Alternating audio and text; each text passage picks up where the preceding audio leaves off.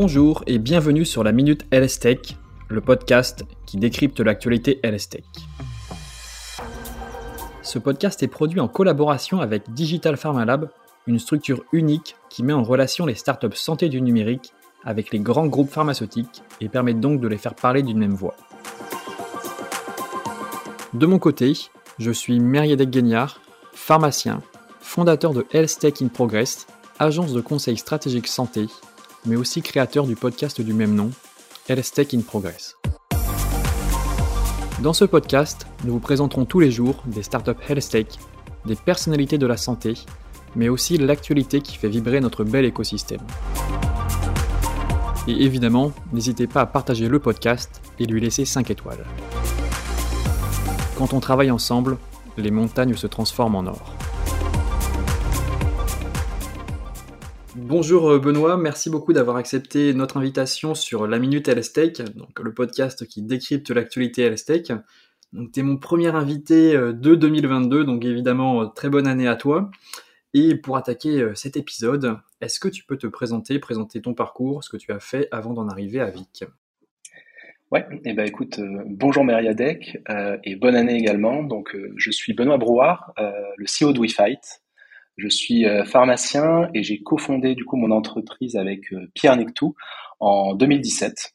Et, euh, et aujourd'hui, bah, on est une entreprise d'à peu près 70 personnes réparties sur trois bureaux à Montpellier, Paris et Berlin. Ok, ah oui, en effet, c'est une, grosse, une grosse entreprise, ça commence à devenir une très très belle entreprise. Donc pharmacien, ça m'intéresse parce que je le suis aussi, donc évidemment, ça me donne envie de creuser un petit peu. Qu'est-ce qui t'a donné cette fibre entrepreneuriale? Qu'est-ce qui t'a donné envie de te lancer dans, dans l'aventure WeFight? J'ai toujours été passionné euh, par le numérique. Ce que j'aimais bien dans les études de, pharmacie, c'est que c'est assez polyvalent. En fait, tu vas toucher à tout. Euh, et euh, pendant mes études, j'avais créé un site déjà qui s'appelait Pharma Études, qui regroupait un peu toutes les, tous les tous les cours pour les, étudiants en pharmacie. donc j'ai toujours été intéressé par ça. Après, j'avais développé des applications mobiles en santé pour les patients, les professionnels de santé. et bah, voilà, de fil en aiguille, je suis arrivé à WeFight. D'accord, donc bon, je te, je te, creuse un tout petit peu plus. C'est toi qui les développais, c'est toi qui qui, qui t'es formé euh, au code? Alors j'ai essayé, euh, et en fait, bah, c'était un, chacun son métier. En fait, je me suis rendu compte que voilà, en fait, je me suis rendu compte que si je devais apprendre à coder, euh, bah, je, je serais limité en, en termes d'applications que je pourrais développer. Et donc, bah, en fait, ce que je faisais, c'est que je travaillais avec des, des développeurs freelance. Et moi, bah, je gérais le projet, je gérais le contenu scientifique, je gérais aussi toute l'interface graphique. Euh, et ensuite, ben, je travaillais avec des, euh, chefs de service euh, dans les hôpitaux pour lancer des études de validation de mes applications. D'accord, ok, très clair. Donc directement, tu avais cette fibre entrepreneuriale en toi. Et donc on y arrive. Est-ce que tu peux nous présenter WeFight? Je pense que ça va être un, défi pour toi, sachant que vous faites beaucoup, beaucoup, beaucoup de choses. Ouais, je vais essayer d'être synthétique. Euh, donc alors à WeFight, en fait, on a développé si tu veux, un, un écosystème de, de, solutions.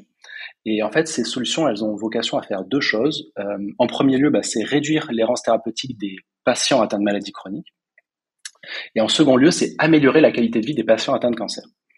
Et quand je parle d'écosystème, bah, tu, tu, connais peut-être sûrement Vic, donc c'est l'application mobile qui est vraiment le, la partie immergée de l'iceberg, donc qui est composée à la fois d'une interface conversationnelle pour répondre aux questions des patients, mais elle contient également euh, beaucoup d'articles euh, rédigés par des patients, par des médecins experts et des fonctionnalités. Et il y a également bah, trois autres solutions qu'on a développées. Donc DataVic, qui est un dashboard SaaS, en fait, qui permet de visualiser des données euh, agrégées issues du parcours de soins du patient. Euh, c'est un peu, euh, nous on l'appelle la, la, voix des patients.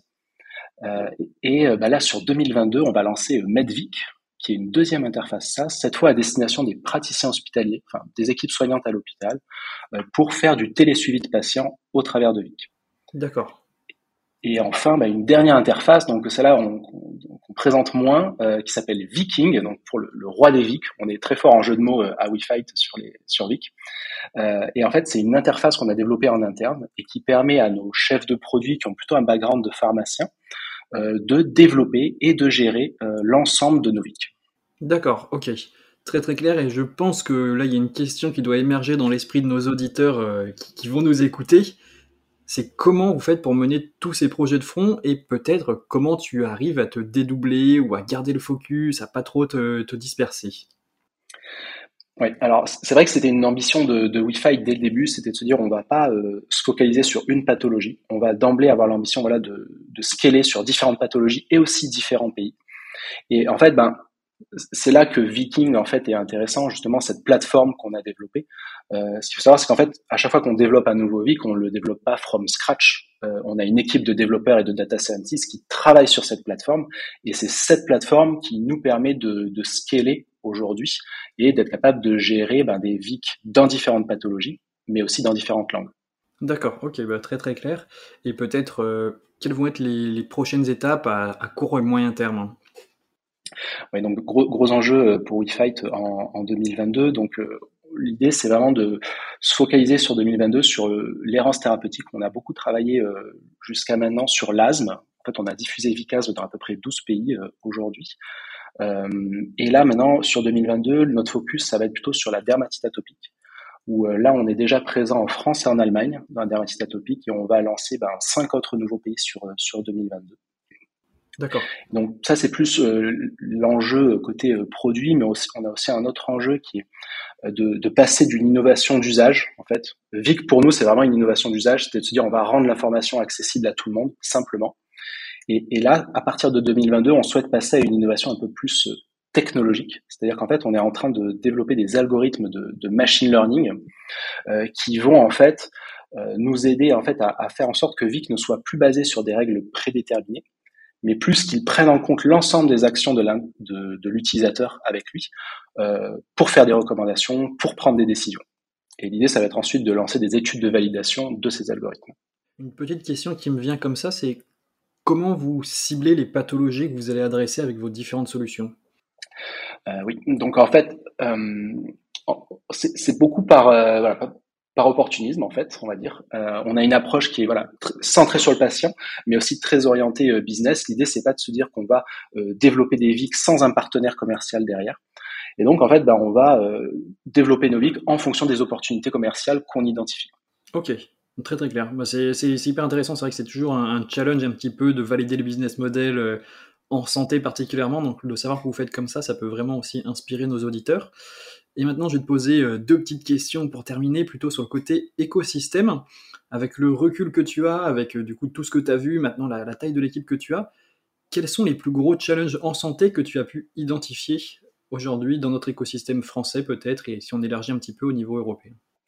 Ouais, donc au niveau européen, français, pour moi, il y a un, gros enjeu autour aujourd'hui du, du, remboursement des, des, solutions numériques, de l'accès au remboursement des solutions numériques. Et euh, bah, pour avoir justement un bureau à Berlin, on commence un petit peu à comprendre cet écosystème, et c'est vrai qu'ils sont assez en avance avec le, le process DIGA, euh, qui permet voilà de, à des digital therapeutics d'être remboursés par des assureurs. Mais en fait, quand on creuse le sujet, on se rend compte que aujourd'hui, c'est c'est pas un échec, mais on va dire que ça fonctionne pas aussi bien que prévu. On a vu par exemple qu'il y avait 27 apps qui avaient eu la certification DIGA, 20 000 prescriptions par des médecins, ce qui fait au final que 1000 prescriptions par application sur 12 mois. Et il y a moins de la moitié des médecins qui sont au courant aujourd'hui de DIGA en Allemagne. Donc en fait, on se rend compte que l'enjeu aujourd'hui, n'est pas tant réglementaire, il est plus au niveau, encore une fois, de l'usage, de, de, convaincre les praticiens de prescrire euh, des applications mobiles qui vont être remboursées. Et donc, ce qui est bien, c'est que là, en France, on va appliquer ce système DIGA qui va faciliter l'accès au remboursement. Mais bah, pour moi, on va, on va se retrouver confronté à nouveau à un une problématique d'usage euh, du côté des praticiens. C'est vrai que c'est un sujet hyper intéressant que tu abordes et je sais qu'on l'a pas tellement abordé euh, sur, le, podcast et même moi du côté de mes échanges. C'est vrai que ce côté de la, sensibilisation médecin, de, pour qu'ils connaissent tout simplement les applications qui existent et pour pouvoir les prescrire. Et donc ça va m'emmener justement sur la dernière question de ce, de ce podcast si tu avais une baguette magique justement pour, euh, bah, pour favoriser la sensibilisation des médecins, pour qu'ils connaissent tout cet écosystème d'applications, qu'ils puissent aller les choisir et les utiliser avec leurs patients, qu'est-ce que tu ferais? Est-ce qu'il y a quelque chose que tu mettrais en place, un outil, euh, un coup de baguette magique pour le faire?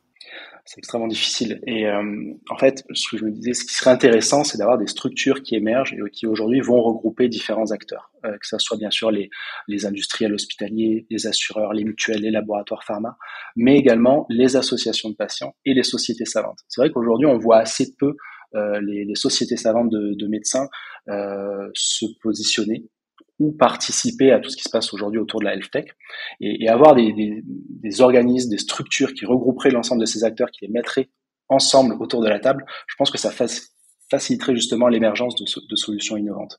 C'est en train d'arriver, tu vois, il y a, il y a justement il y a Future for Care là qui s'est créé euh, et Paris Santé Campus. Donc c'est en train d'émerger et je pense qu'on est sur la bonne voie.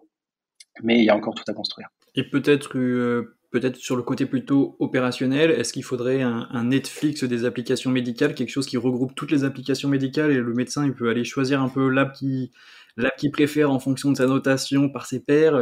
Comment ça pourrait fonctionner? Alors c'est en train d'arriver hein, en France avec le, il y a mon espace santé hein, qui est en train de se lancer, donc plus côté euh, côté patient. Euh, mais oui, je pense que ça serait une, ça serait une bonne première étape.